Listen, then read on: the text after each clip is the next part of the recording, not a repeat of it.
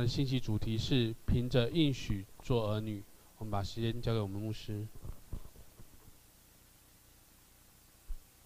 弟兄姐妹平安。加拉太书，我们进到第四章。过去我们提到保罗透过加拉太书，要告诉我们主耶稣基督他的救恩是恩典，是白白得来的。你我不需要做特什么事情，用什么去换，去换救恩。因为如果我们做了什么才能够换得这个完整的救恩的话，那么这就不是福音，这只是做功德工价，是你我都应当得到的。弟兄姐妹，就好像我们在上班领薪水，这是天经地义的事情。只要你做了什么可以换得这个救恩，那就是做功德工价。这是正常不过的事情。如果有一位老板，他每个月发给你薪水，就告诉你，你不用上班哦，什么都不用做，但是薪水每个月会照时间汇进你的户头里面，你觉得这样好不好？是是是，你要不要啊？那直接问这样好，你要不要嘛？你说不好，那你要不要嘛？我你你你你告诉我，有人要这样做的话，这样这样聘我的话，人家当牧师什么都不用做，不用讲道，不用探访，不用不用祷告，什么都不用做，以后你就在家里面就好。我是薪水每个月五号汇给你，我告诉，我第一个去应征。那 当然好啊，哪有什么不好的？弟兄姐妹，福音就是这样子哦。我刚刚也不。福音就跟这我所讲的这是一样的，但是却很多人不要。人知道钱很好，钱很重要，不工作有钱拿那更好，但是人却不是看重那么看重救恩。或许应该讲，人不是那么觉得救恩有那么需要，钱很需要，天天。眼睛一打开就要钱嘛，可是救恩你不会太觉得说，你一天眼睛打开你就需要救恩了，这就是我们的问题。人不是真的觉得他需要救恩，需要永生，需要耶稣。这就是为什么不工作有薪水，人人都要，但是不用做什么能够得着耶稣的救恩，就不见得每个人要。上一次第三章我们提到，神与亚伯拉罕所立的约，这是一个应许之约，是亚伯拉罕因着信，神就算他为义，不是靠行为，不是靠遵守律法而可以得到的。保罗也在第三章的时候告诉我们，亚伯拉罕的约。是早在西乃山摩西律法的之前四百三十年就已经立好了，所以前面神与亚伯拉罕所立的约不会也不能因为四百三十年后神借着摩西所颁布的律法而废掉这一个约。因此，神与亚伯拉罕所立的约，这个应许，这个约定。他是必然要成就的，怎么成就？借着信，因着信，我们可以与亚伯拉罕一同得福。这是第三章你所看到的。第三章的最后一段经文，二十三到二十九节，上一次我们没有提，我这次一并的提。他就提提到，神借着摩西颁布律法之后，一直到耶稣在了，耶稣基督来到。为世人的罪死在十字架上，揭开那因信称义的真理之前，这一段的时间，律法所带来的功用，保罗说什么？我读给你听，二十三节，好，第三章二十三节，这边提到，但这因信得救的理还未到以未来以先，就是耶稣基督还没有来，还没有为我们死的时候，我们看被看守在律法之下。直圈到那将来的真理显明出来。二十四节，这样律法是我们训蒙的师傅，引我们到基督那里，使我们因信称义。二十五节，但这因信得救的你既然来到，我们从此就不在师傅的手下了。接下来就是进到我们今天所读的经文第四章的经文。第四章的经文，保罗就更详细的去解释前面我刚刚所读的二十三、二十四、二十五节这三节的经文。保罗在第四章的一到十一节，用一个比喻来解释神为什么要颁布律法，又给我们恩典。弟兄姐妹有没有想过一件事情啊？神既然要借着耶稣基督来拯救我们，又讲这是一个恩典，你白白就可以得到的，不需要你付上任何的代价。那么既然是这样的话，那为什么神你不大方一点？你直接跳过摩西的律法就好了嘛，直接拯救我们就好了。为什么要颁布一个律法在我们的当中？你说以色列人也好，犹太人也好，甚至如今的我们也好，我们常常被律法所苦诶。神你就跳过律法这一段，让我们直接得着这个救恩就好了嘛。世人一犯罪，伊甸园始祖一犯罪，不听神的话之后呢，被赶出伊甸园，马上耶稣基督来了，为了世人死在十字架上。啊，赶快来信耶稣就得永生，那不需要经过这么长的一段时间嘛？弟兄姐妹，保罗就是在这里解释这一段，这这一个这这这一段的一的的的经文。第四章的一到三节，他讲：我说那承受产业的虽然是全业的主人，但为孩童的时候，却与奴仆毫无分别。乃在师傅和管家的手下，只等他父亲预定的时候来到。我们为孩童的时候，受管于世俗小学之下，也是如此。保罗在讲什么？他在讲我们是承受产业的。谁是承受产业的？儿女。唯有儿女是承受产业的。只有你的儿子、你的女儿能够继承你的家业嘛？只有他们才有继承权嘛。换句话说，我们每一个人都是神的儿女的话，我们事实上是有继承权的。我们是继承神的丰富、神的恩典、神各样的丰盛的。那但是呢，弟兄姐妹，我们有这样的身份，但是如果我们还是小孩子的时候，你会把你的家业，好了，举我自己的例子。我们家三个孩子，啊，最大的才十岁。我可能把我的存款簿、提款卡拿给他吗？或者是把我的信用卡拿给他？我们现在能给他的只有悠游卡，里面存的只有一百块，用完了再加一百块。我不可能把我的信用卡拿给他，你就尽量去刷，好好的使用它。你去管理这个这个这张信用卡，弟兄姐妹，你会这样做吗？我想没有一个父母会这样做的。所以保罗讲，我们虽然有继承权呢，但是我们还是孩童，我们是在师傅和管家的手下，而且我们是受管于世俗小学之下。什么叫做世俗小学？讲的简单一点，就是最基本的一些事情了。我们的国小，你学的现在国小学的是什么？加减乘除。以前我们学的更简单，现在要学英文了。我们以前不用学英文的，学的就是那种最基本的东西。所以保罗告诉我们，其实律法就是在教我们最基本的东西。最基本的是什么呢？什么是对？什么是错？什么是神所喜悦的？什么是神不喜悦的？怎么样做的时候，神会生气？怎么样做，神会定罪？那么这些有什么用？弟兄姐妹，这就是让人知道一个规则，让人知道这一位神他是有规则的神，这一位神他是有规范的神，让人知道神的审判的准绳在哪里。今天我们的社会也是这样嘛。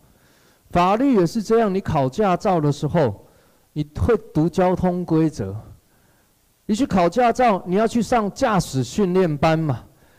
可是你去上驾驶训练班的时候，教练不会第一天上课就让你开车吗？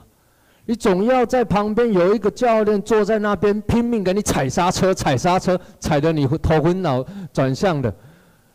训练够好了，才让你坐上那个驾驶位，让你自己去操控啊。但你我都知道，不见得考完驾照，你熟读完规则之后，你永远不会收到罚单，对不对？可我们还是有时候，你还是会收到那红色炸弹被炸一下，不是不是红包啊，不是喜帖啊，是红单子来了嘛？你打开信箱一看，哎呀，怎么又违规停车了？但可是你要知道一件事情，如果你不懂得交通规则，或者是你不知道交通规则，那你会肆无忌惮的。可是如果你懂得交通规则，几个月前我在教会门口停车，教会门口事实上没画红线呢。照理说我停应该也没什么问题嘛，我就把它停在这儿。可是可能有一个可能，我想了哈，可能是停太外面。他就觉得我反正我出门的时候一看呢，怎么有一张单子进行举发。然后那张单子放在口袋里面哦，还不敢让师母看到，藏在旁边。我这心里面一个沮丧，怎么停了老半天，已经停了一年半了，没收过这个单子。而今天让我收到这单子呢，我一直停就就一直很纳闷，想说这怎么搞什么？那交通规则就是这样，如果你。不知道交通规则，或者是说你活在一个没有交通规则的世界国家里面，你停这车，你停你你你停三天四天五天，你停了在外面，你都不会有感觉的。可是就因为你知道交通规则，你明白停太外面会被开罚单，停在红线上会被开罚单，你停好之后，事实上你心惊胆跳，的？你会担心，等一下我出去会不会有一张单子夹在我的那个玻璃窗前面？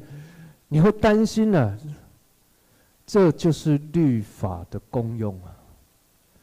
神给人律法，让你知道怎么做是对，什么做是错的。你在错的时候，你会害怕、欸，你会心惊胆跳，你心里会扑通扑通扑通，我要赶快回来，赶快出去把车开走啊！如果没有，神不讲律法。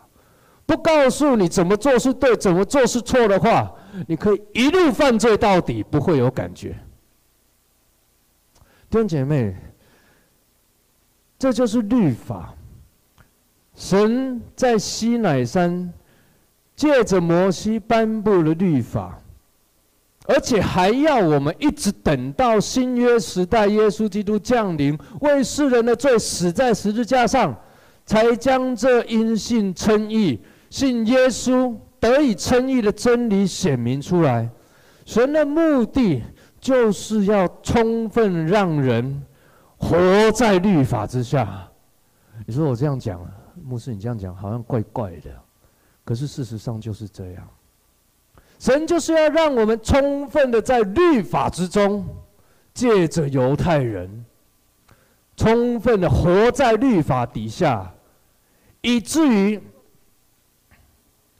人知道，我根本没有办法胜过律法规定，我根本没有办办法满足律法的要求，我根本没有办法达到神的标准。你说神给我们挫折感吗？或许有个层面是这样哦，真的，你越是行在看见你不依靠耶稣，不是因着耶稣得以称义的话，我们。越活就越挫折，越活就越觉得很痛苦啊，越觉得很难过啊。你达不到嘛，天天都在犯罪嘛，天天都在软弱嘛，天天都活在那个过犯罪恶之中嘛，所以很挫折啊。所以保罗继续就提到第四节到第七节讲，极致时候满足，神就差遣他的儿子为女子所生，且生在律法之下，要把律法以下的人赎出来，叫我们得着儿子的名分。你们既为儿子，神就差他的儿子的灵进入你们的心，呼叫阿爸父。可见从此以后，你不是奴仆，乃是儿子了。既是儿子，就靠着神为后嗣。时候满足啊，就是神的时间到了。神差遣耶稣基督道成肉身降世为人。你注意到保罗说，他生在律法之下。耶稣同样在律法之下。他也需要遵行律法，他也需要去达到律法的要求。我们人办不到，我们人达不到，但是耶稣却是可以。圣经告诉我们，耶稣与我们每一个人都一样，他一样生在律法之下，他一样有血有肉，他一样有知识、有情感、有意志，他一样身量一天一天的成长。可是他是完全，他是没有犯罪的，他是完全的人，却是没有犯罪。我过去曾经讲过，耶稣跟我们唯一的不一样，唯一他可以揭开那高那书卷的揭开七印的原因，就是因为他跟我们不一样。唯一的不一样就是他没有犯罪，其他都一样，只是他没有犯罪。只是他达，只有他达到律法的要求与标准，因此只有他能够以那无罪的代替有罪的，为我们的罪付上代价。弟兄姐妹，不是他应该死啊，而是他愿意为我们死啊。他愿意为我们代替我们死在十字架上，借着相信他，我们可以恢复那因着罪。的缘故与神隔绝的关关系，恢复那一个儿女的身份，相信，借着信。其实相信呢、啊，是一个很微妙的关系。人跟人之间，你相信一个人，基本上你就是接受这一个人，你会认同这一个人。甚至你会学习这一个人。圣经告诉我们，信是什么？约翰福音一章十二节讲：凡接待他的，就是信他名的人，他就赐他们权柄，做神的儿女。圣经告诉我们，约翰福音这里讲：接待他，就是信他。那接待，你可以翻成接受。我们接受耶稣基督什么呢？信他就是接待他，信他就是接受他。那你怎么信呢？信就是接受，好像一份礼物送到你面前。牧师今天要送你一份礼物的话，你不接受，我永远我没有办法把它硬塞在你手里了。那就是接受，接受什么？如果是牧师送你礼物，就是接受礼物吗？把这一份礼物带回家吗？可是信耶稣就是接受耶稣进到你的心里面来。耶稣进到你的心里面来，你接受他什么呢？接受他为你做的一切。他做了这么多，你又说我不接受，那跟你一点关系都没有了。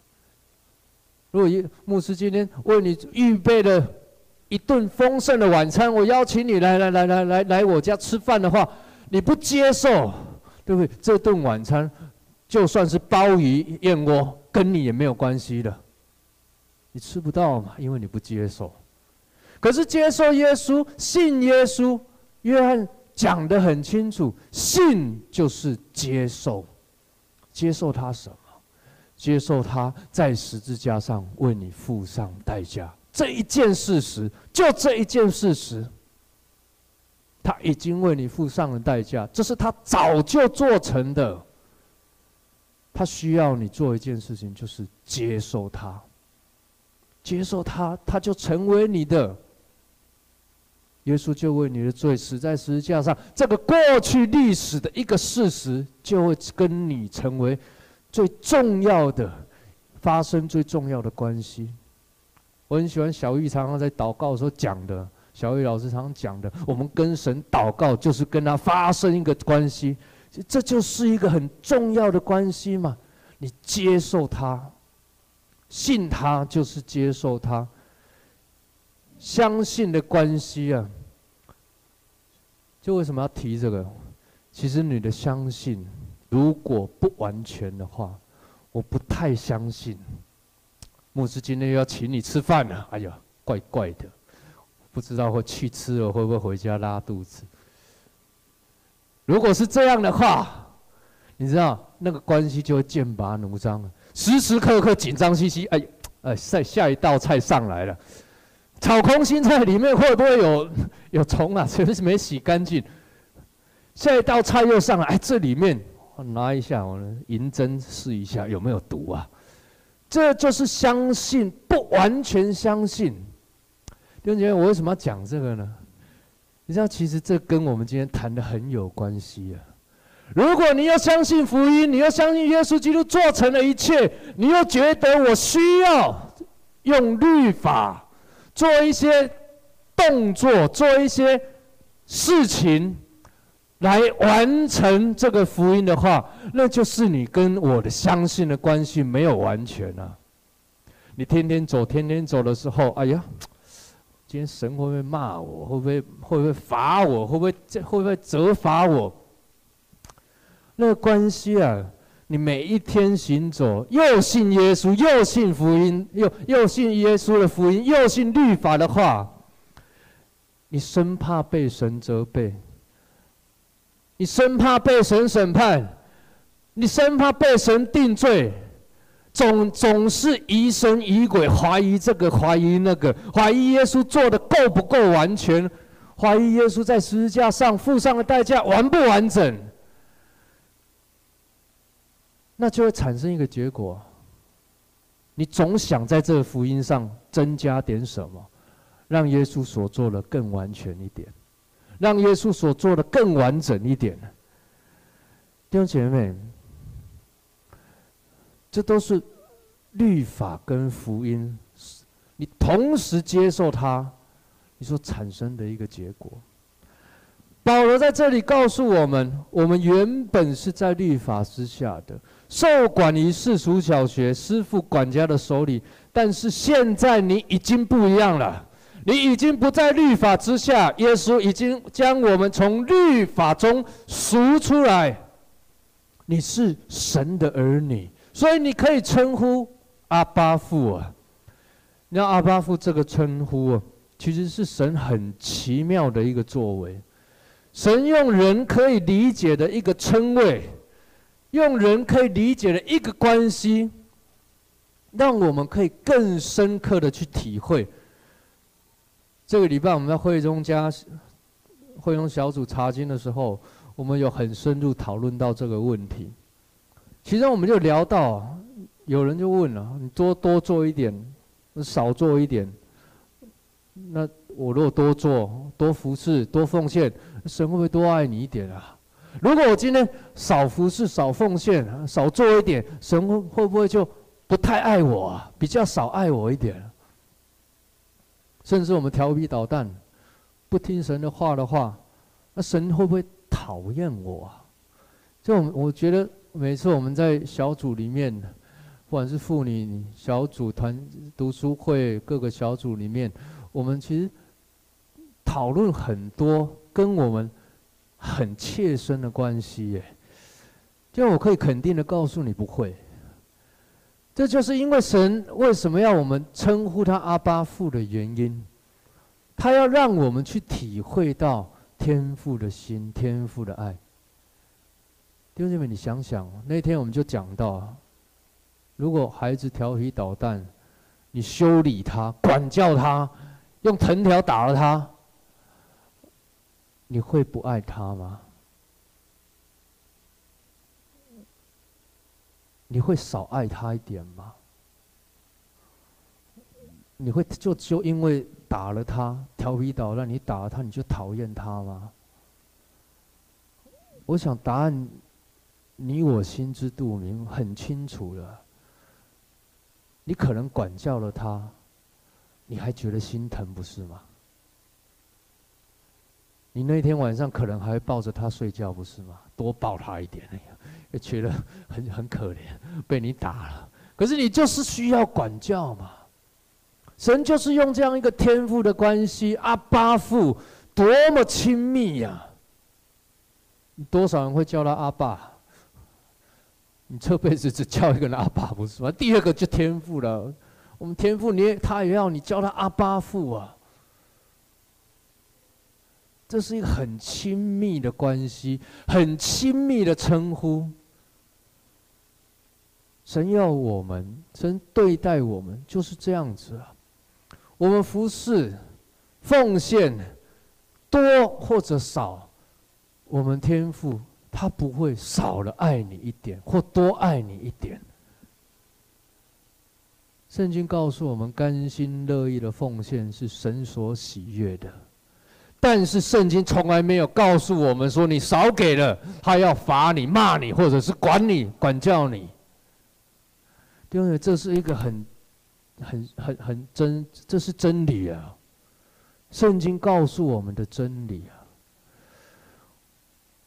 那天我还举了一个例子，我记得我小时候，我第一次出去打工。到图书馆去打工啊，我就没记错，高中一年级的时候，去去打工，然后在图书馆好不容易做了一个月，领了几千块的薪水，拿到第一份薪水袋，赶快冲回家拿给我妈妈，我妈真是泪热泪盈眶，你知道吗？就看到他那个眼泪快飙出来的感觉。为什么？因为以前我这个孩子是是。是从国国小六年级偷钱偷到国中三年级的，天天在口妈妈的口袋里面摸几摸几十块几百块出去，到处乱花钱的，打都已经打到不知道怎么办了。感谢主，神把我那时候我还不认识神，但是好像上了高中之后，整个转性了，又去打工呀，又拿回去。因为我母我妈妈把这个钱收起来，她没有花。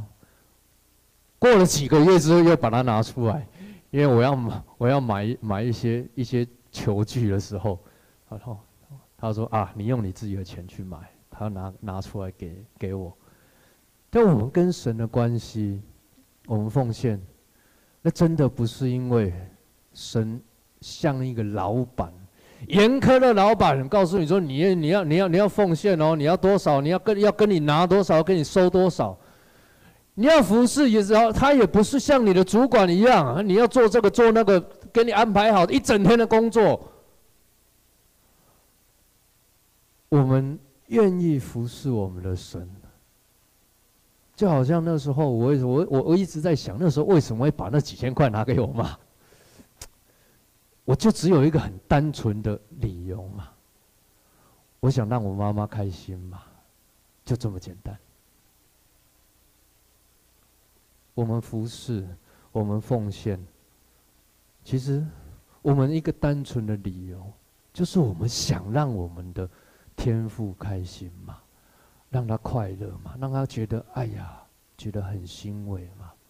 他会用你这钱吗？我告诉你，天使。我们的神钱比你多的是，好不好？干嘛用你这？我们的神更是可以调动天天上地下所有的万有，甚至天使天军来服侍他自己啊！干嘛要你的服侍？但是我妈把那个钱收下来的时候，你知道我心里面有多开心吗？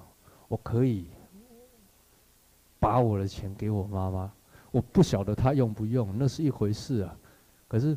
我可她接受我的奉献，接受我给她的，啊，其实我心里面是超级高兴的。我到现在都记得那第一个薪水袋是给我妈的。所以我们一直常讲出熟的果子，出熟的果子，我觉得也有这样的意义，不是吗？你会一直记得，你给神的那一份，是你最好的，是你最棒的，是你拿到的第一份，你给他，你永远会记得。那也是在我们生命中一个很重要的一个提醒。因此，保罗告诉加拉太教会，从此以后啊，第七节，你们不是奴仆，乃是儿子。既是儿子，就靠着神为后嗣。但从前你们不认识神的时候，是那给给那本来不是神的做奴仆。现在你们既认识神，更是说可更可说是被神所认识。我们是被神所认识的。接下来，保罗用一段的经文告诉加拉太教会的人，他过去将福音传到他们当中，如今。好像又要再一次。过去保罗把福音传到加拉太人当中，如今好像又要再受一次生产之苦一样，为着他们的生命，为着他们的救恩，能够继续在福音的真理中跟随耶稣，好像再受一次生产之苦。弟兄姐妹，我个人觉得，其实，在我们的生命当中，有很多的人呐，为你、为我付上代价。有很多的人，可能在我们还没有信主以前，他们就常常纪念你，为你祷告，为你守望，为你付上代价。其实这样的人，你真的要感恩，你真的要感谢他们，存着感谢的心，感谢上帝为你预备这样在意你的人，关心你的人。事实上，他们不需要，但是因为他们爱你，他们关心在意你的生命。他是上帝为你预备的天使，更是你灵魂的牧人。保罗说，他就像为他们在受生产之苦。这一段保罗好像用了一个温情的公式，提醒加太人，过去他为他们付上的代价，如今又要再来一次。可是接下去的经文，保罗的口气又再次转为强硬，就是二十一节到三十一节这边，保罗再次告诉加泰人，二十一节讲：你们这愿意在律法以下的人，请告诉我，你们岂没有听见律法吗？换句话说，保罗在告诉加泰人说：你们要谈律法的话，那我们就来好好的谈律法。二十一节到三十一节，我不去逐节的念，但是他在讲一件事情，就是亚伯拉罕的两个太太、两个儿子的故事。他透过亚伯拉罕的两个太太、两个儿子来谈到律法是什么，福音又是什么。这段故事大概是提到神呼召亚伯拉罕离开本地本族本家之后，神与亚伯拉罕立约，神应许亚伯拉罕他的后裔要像天上的星、海边的沙一样多，并且要赐福亚伯拉罕。那时候，注意亚伯拉罕那时候七十五岁，但是亚伯拉罕的太太，也就是原配，那时候叫撒莱，后来叫撒拉。肚子一直没有起色，没有怀孕。过了十年，亚伯拉罕八十五岁了。十年等不到一个怀孕了，十年等不到肚子大起来。亚伯拉罕的原配就告诉亚伯拉罕说：“我读给你听哦，你不用翻，或者是你可以记下来。创世记十六章二到三节，撒莱对亚伯兰说：‘耶和华使我不能生育。’求你和我的使女同房，或者我可以因她得孩子。原文作被建立。亚伯兰从听从了撒莱的话，于是亚伯兰的妻子撒莱将使女埃及人夏甲给了丈夫为妻。那时亚伯兰在迦南已经住了十年，结果夏甲就怀孕了。到了亚伯拉罕八十六岁的时候，夏甲就生了以实玛利。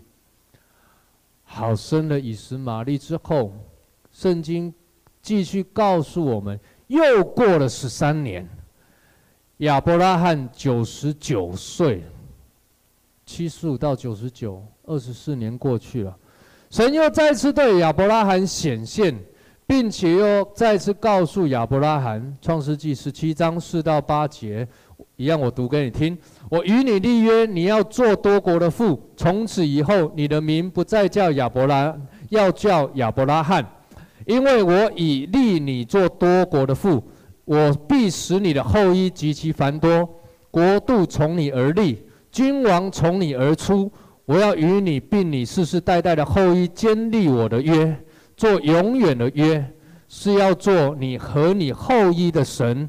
我要将你现在寄居的地，就是迦南全地，赐给你和你的后裔，永远为业。我也必做他们的神，还要亚伯拉罕行割礼，这是我们上次提到的部分。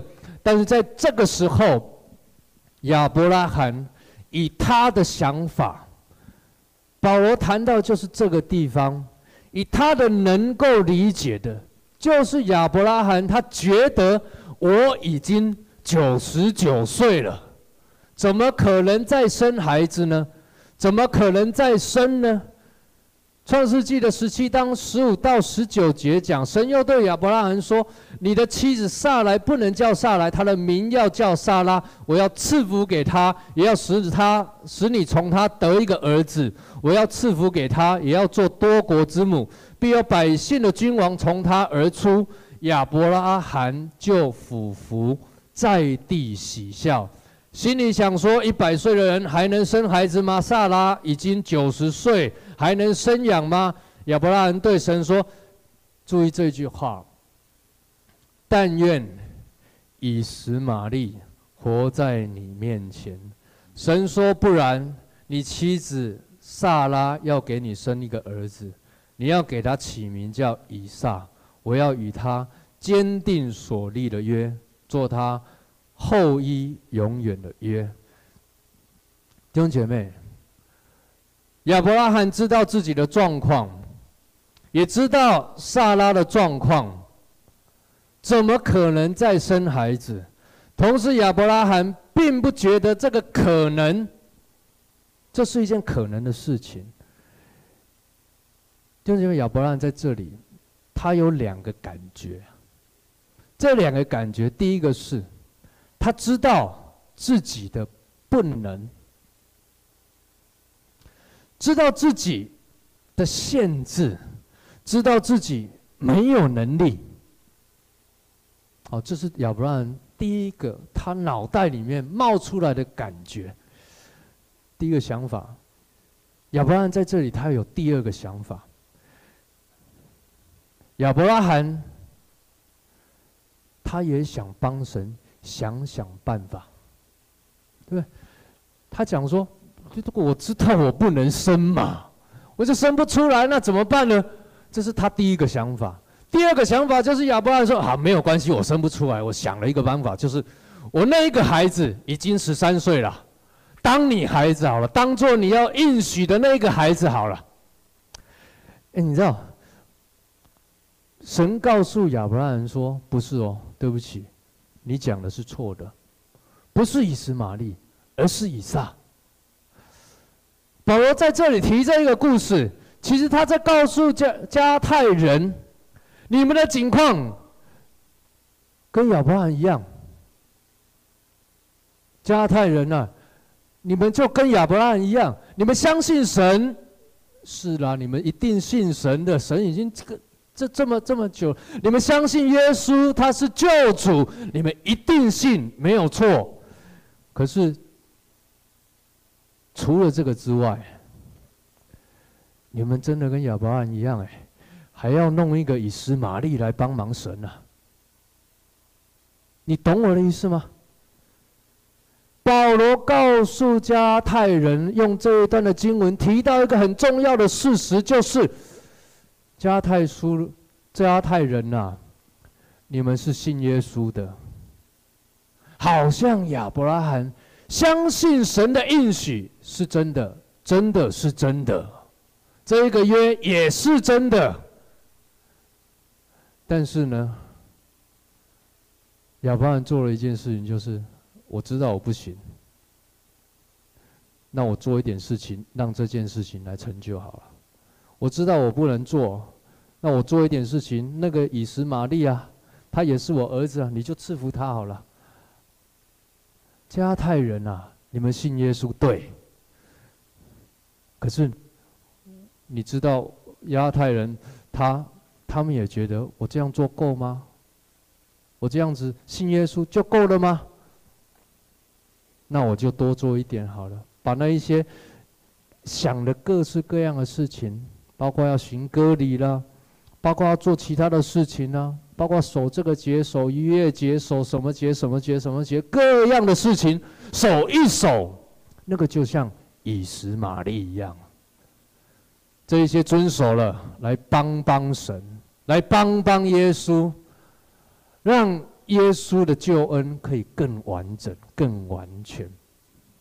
弟兄姐妹，亚伯拉罕不是不信神啊，好像加太教会人不是不信耶稣啊，就是在应许之外，在救恩之外，在福音之外，我加一点事情，让福音更完整，让救恩更完整，让救恩耶让耶稣所做的事情更完整。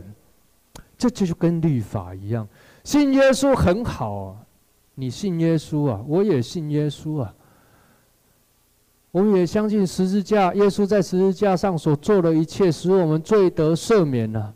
但是除了信耶稣之外呢，我们还要行律法，还要行割礼，还要做各样的事情去帮帮耶稣，让你的得救更有保障。弟兄姐妹，前面对了啦，后面就全错了。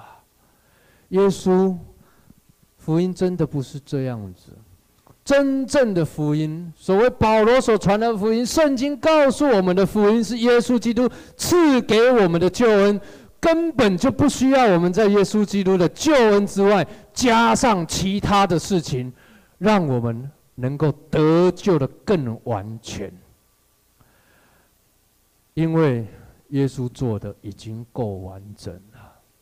耶稣做的已经够完全了。我很喜欢以前在圣在神学院常常听到的几句话，那我们老师教授常常挂在嘴边。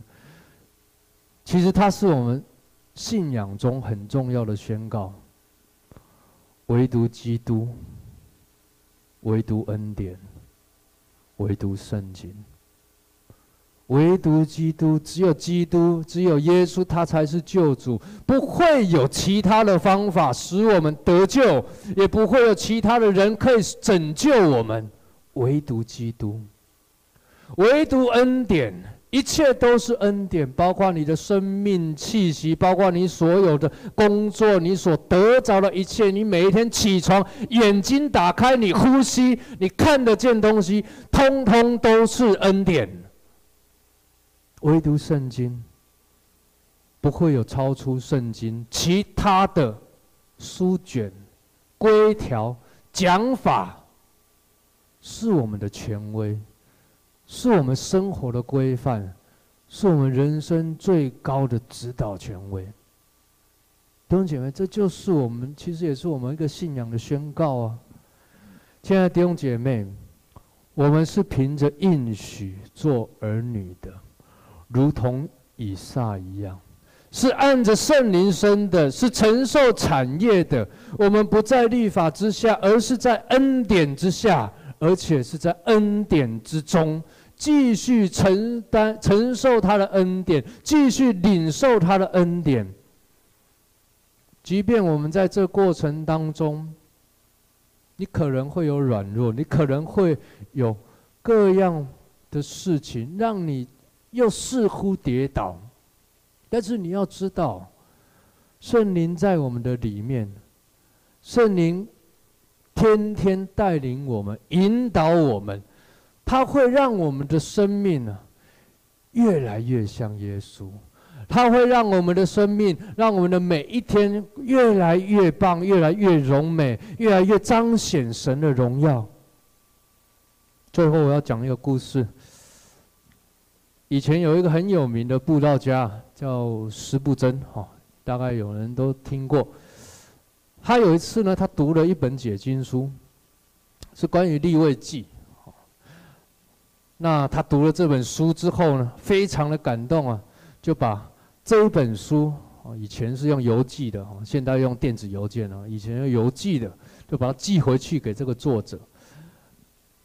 那他希望他写了一封信给这个作者，告诉他说：“哎，你可不可以帮我签个名呢？然后签名之外，我还需要你一张照片，哈，然后看看你这作者长得怎么样。”那这作者呢，也如也也如愿的哈，就帮他签，帮施布珍签名了，然后又附了一张照片，寄回去给他。施布真看到打开之后很高兴啊。那在照片的背后有一张纸条，我觉得很有趣哦。他写着：“施布真，你如果可以再等一段时间，再跟我要照片的话，我想那时候我们一定会。”更好看，因为那时候我们一定更像耶稣。我觉得讲得很好。这个作者还告诉施布真：“你再等等呢，你如果再过两天再跟我要照片的话，我想我长得会更帅。哦，如果有一天你跟牧师要照片，我说你再等两天哦，过两天我再照给你，应该我会更帅一点。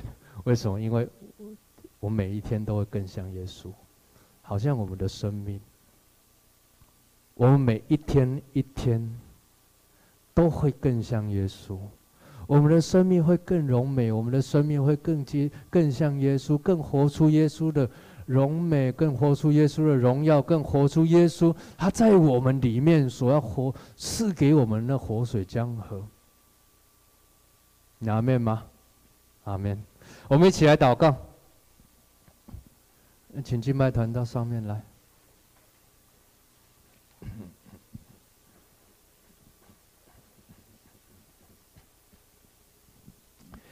天父，我们向你献上感谢，谢谢你，谢谢你使我们成为你的儿女，使我们在你的爱中，我们一天又一天，一天比一天更像你。被你的圣灵引导，被你的圣灵所光照，更被你的爱所围绕。主要谢谢你，我们赞美你。我们是活在恩典之下，我们是活在主你自己的爱之中，我们是活在主你自己赐给我们的救恩底下。我们不在律法之下，而是在恩典之中，恩典之下。谢谢你，这是奇异的恩典。我们向你献上感恩。愿你继续光照我们，带领我们，使我们一天又一天更像你。祷告，奉耶稣基督的圣名，阿门。好了，我们一起起立，用这首诗歌来敬拜我们的神。及一恩典，何等甘甜，我们的罪已得赦免。